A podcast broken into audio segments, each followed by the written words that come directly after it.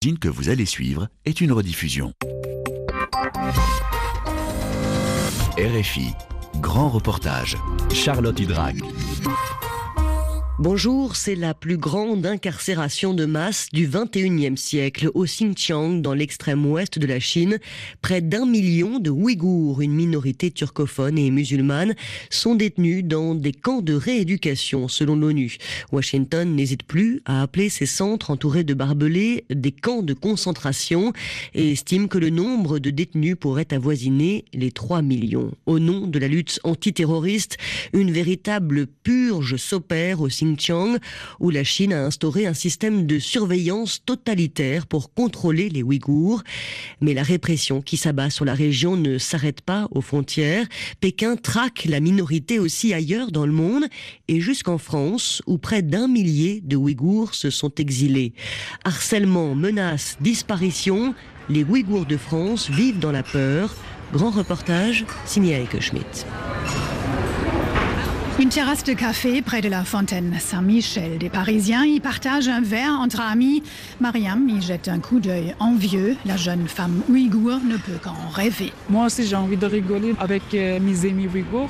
Mais malheureusement, comme on a tellement de problèmes d'oppression politique, on n'a que sujet de parler. J'ai perdu ma famille, j'ai perdu ma mère, mon père, mon frère. On n'a pas d'occasion de rigoler, à parler sur nous-mêmes, sur notre vie, de belles choses. Euh, si je pourrais avoir au moins que je pourrais communiquer. Dire papa, tu vois bien, j'ai envie de dire papa. Ça fait longtemps que j'ai pas dit papa à quelqu'un. Ça me manquait beaucoup de dire papa.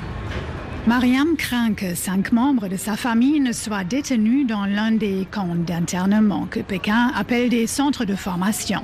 Objectif affiché par le gouvernement chinois, éradiquer l'extrémisme et le séparatisme par la rééducation idéologique. Quelles étaient les dernières nouvelles que vous avez eues C'était vers 2017. Après, c'est fini. On peut essayer de l'appeler? Je m'inquiète. Donc aujourd'hui, vous n'osez plus de contacter votre famille? Exactement, ouais. Du coup, je ne sais pas, est-ce qu'ils sont vivants, est-ce qu'ils sont dans le camp de rééducation? J'ai aucune idée, j'ai aucune de contact, aucune information sur ça. Mariam n'est pas le vrai nom de cette jeune femme venue en France en 2006 pour étudier. Mais ce n'est qu'à cette condition qu'elle accepte de témoigner. La trentenaire aux yeux noirs pétillants a peur que la police chinoise la menace à nouveau, elle et sa famille restées au Xinjiang, car rien n'échappe à l'œil de Pékin. Ils connaissent par cœur ma vie, qu'est-ce que j'ai fait, de quelle année, quelle année, j'étais avec qui, ils connaissent tout sur ma vie en fait. Ils m'ont surveillé, euh, ça fait longtemps. Ils ont commencé par euh, la politesse au début, euh, deux, trois fois, ils font comme ça. Et à partir de quatrième ou cinquième fois, ils ont commencé de demander autre chose et après poser des questions sur certaines personnes, euh, surtout les gens qui font politique. Ici en France Activité, ouais, ils sont dans l'activité politique. Alors si tu veux voir ta famille, il faut que tu nous aides, il faut que tu nous rendes service. Tu as eu l'éducation de l'État communiste.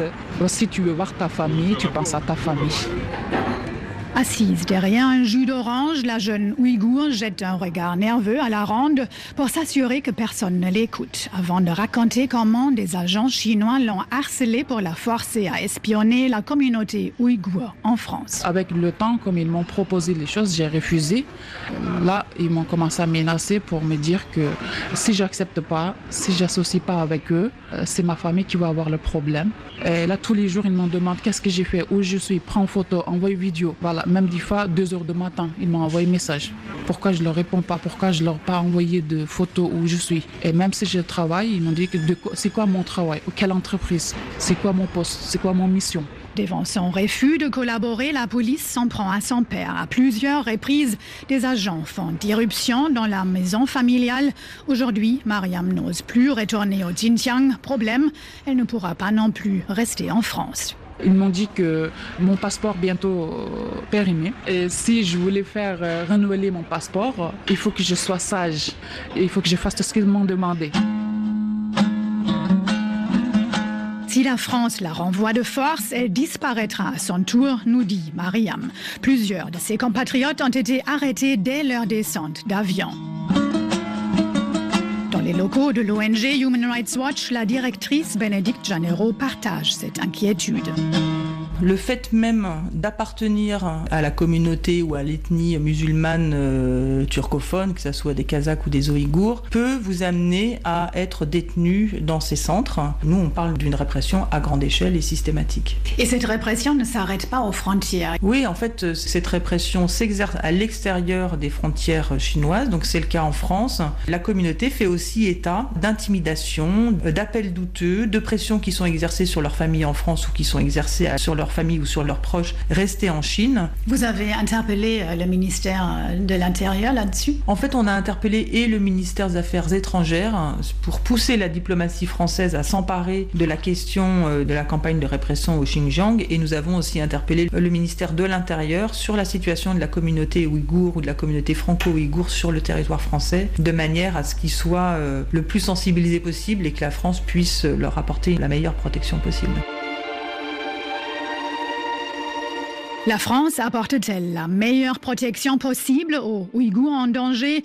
Non, nous répond Marie-Françoise Courel, présidente honoraire et directrice d'études émérite à l'école pratique des hautes études. La chercheuse spécialiste des terres arides en veut pour preuve cette vidéo.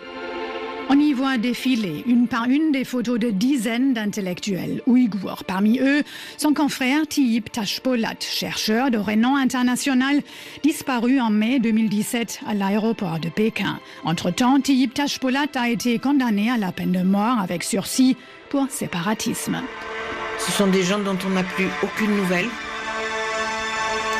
On ne sait pas s'ils sont condamnés à mort il y a des femmes, des jeunes femmes.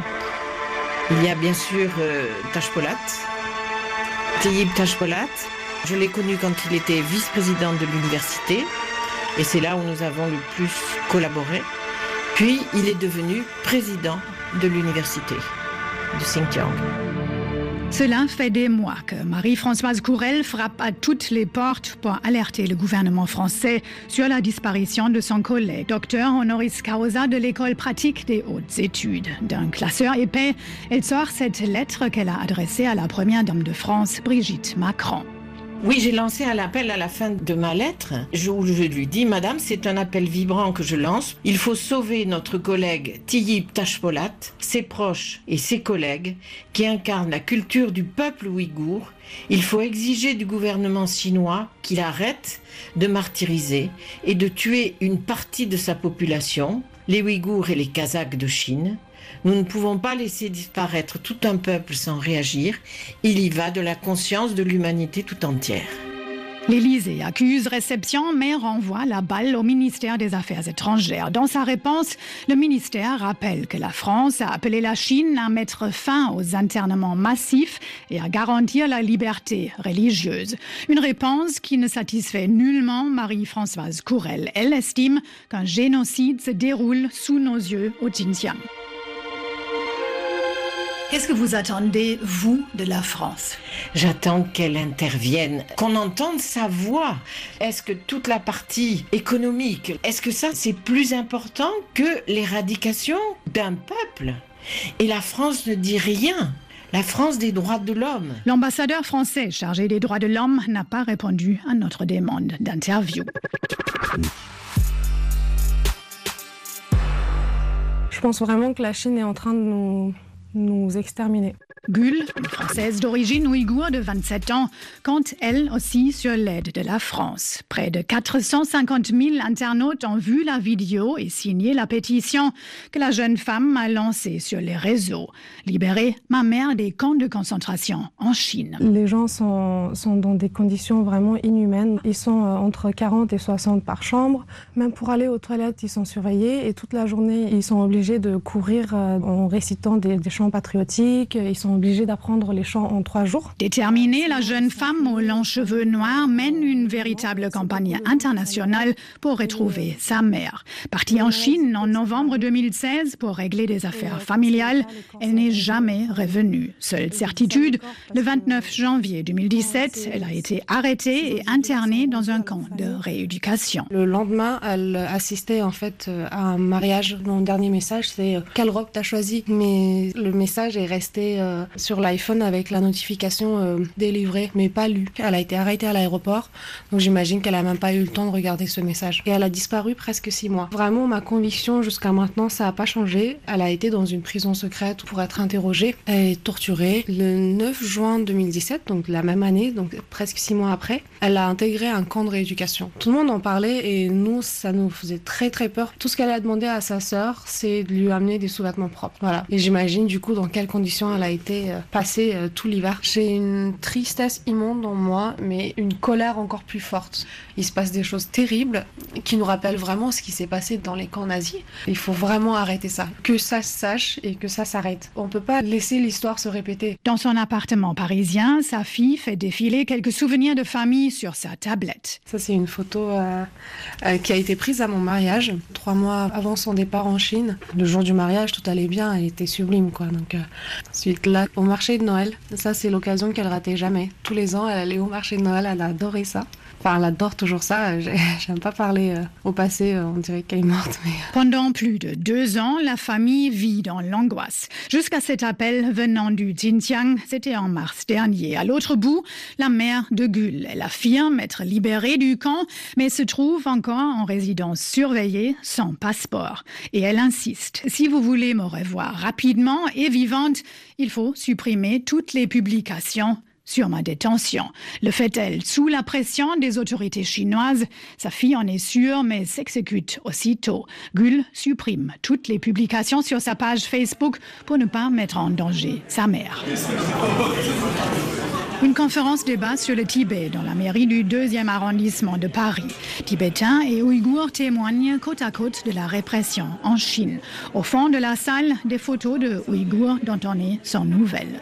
Nourzat, trentenaire ouïghour qui vit en France depuis 11 ans, s'inquiète, lui, pour sa maman.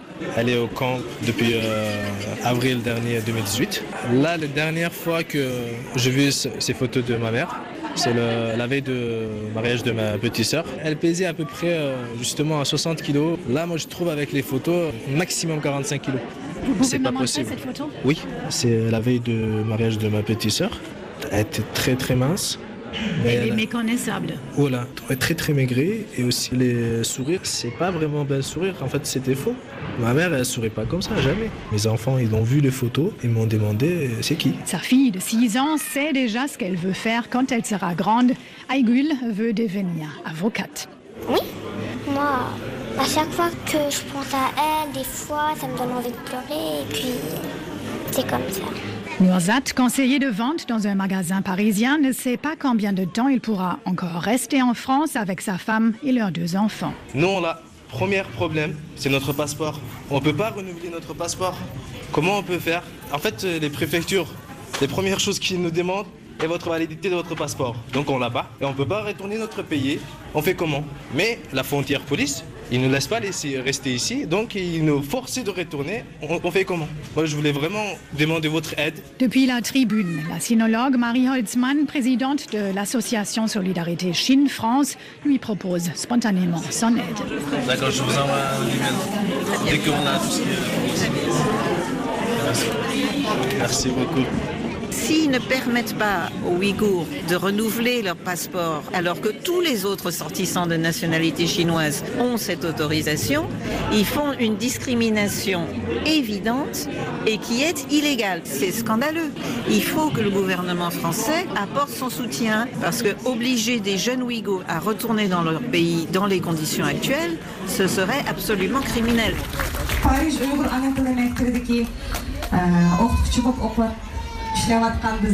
Nous retrouvons Nourzat et sa fille à la fête ouïghour Nowruz. La diaspora s'est donné rendez-vous pour célébrer le printemps.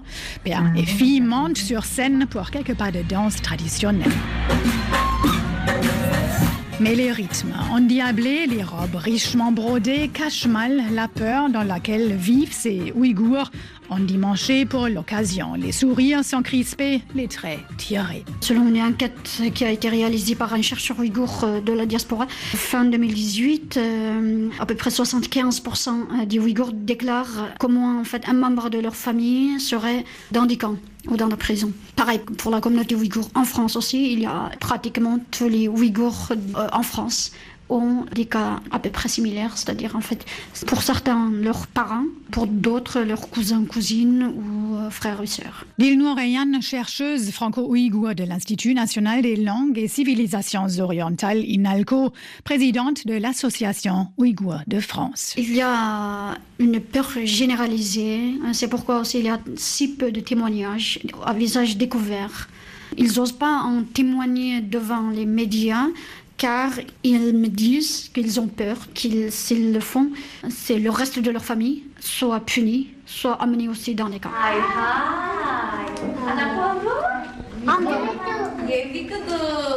Chaque samedi, Dilnour Rayan accueille les enfants ouïghours exilés en France à l'INALCO pour leur apprendre leur langue maternelle, le turc. Nous avons deux classes, l'une pour les grands, donc à partir de 6 ans, l'autre pour les petits, donc euh, voilà, entre 3 à 5 ans à peu près. Est-ce que ces cours rencontrent du succès? Oui, euh, comme vous voyez, en fait, au départ, quand on a commencé, ils étaient peu nombreux. Maintenant, de plus en plus, enfin, voilà, la communauté, elle est bien consciente aussi de l'importance de maîtriser la langue maternelle.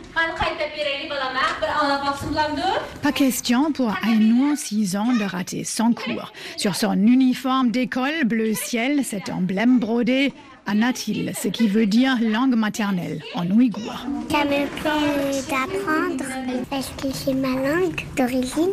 Qu'est-ce que tu as déjà appris Le 1, le 2, le 3, le 4, le 5, le 6, le 7.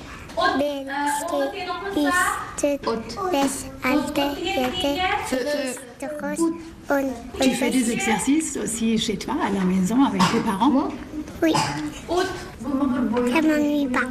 C'est pas compliqué. Assis à côté de Ainoua, son grand frère, Alim, 12 ans, coiffé de sa dopa, la calotte ouïghour brodée. Depuis deux ans, la famille ne peut plus appeler ses proches au Xinjiang.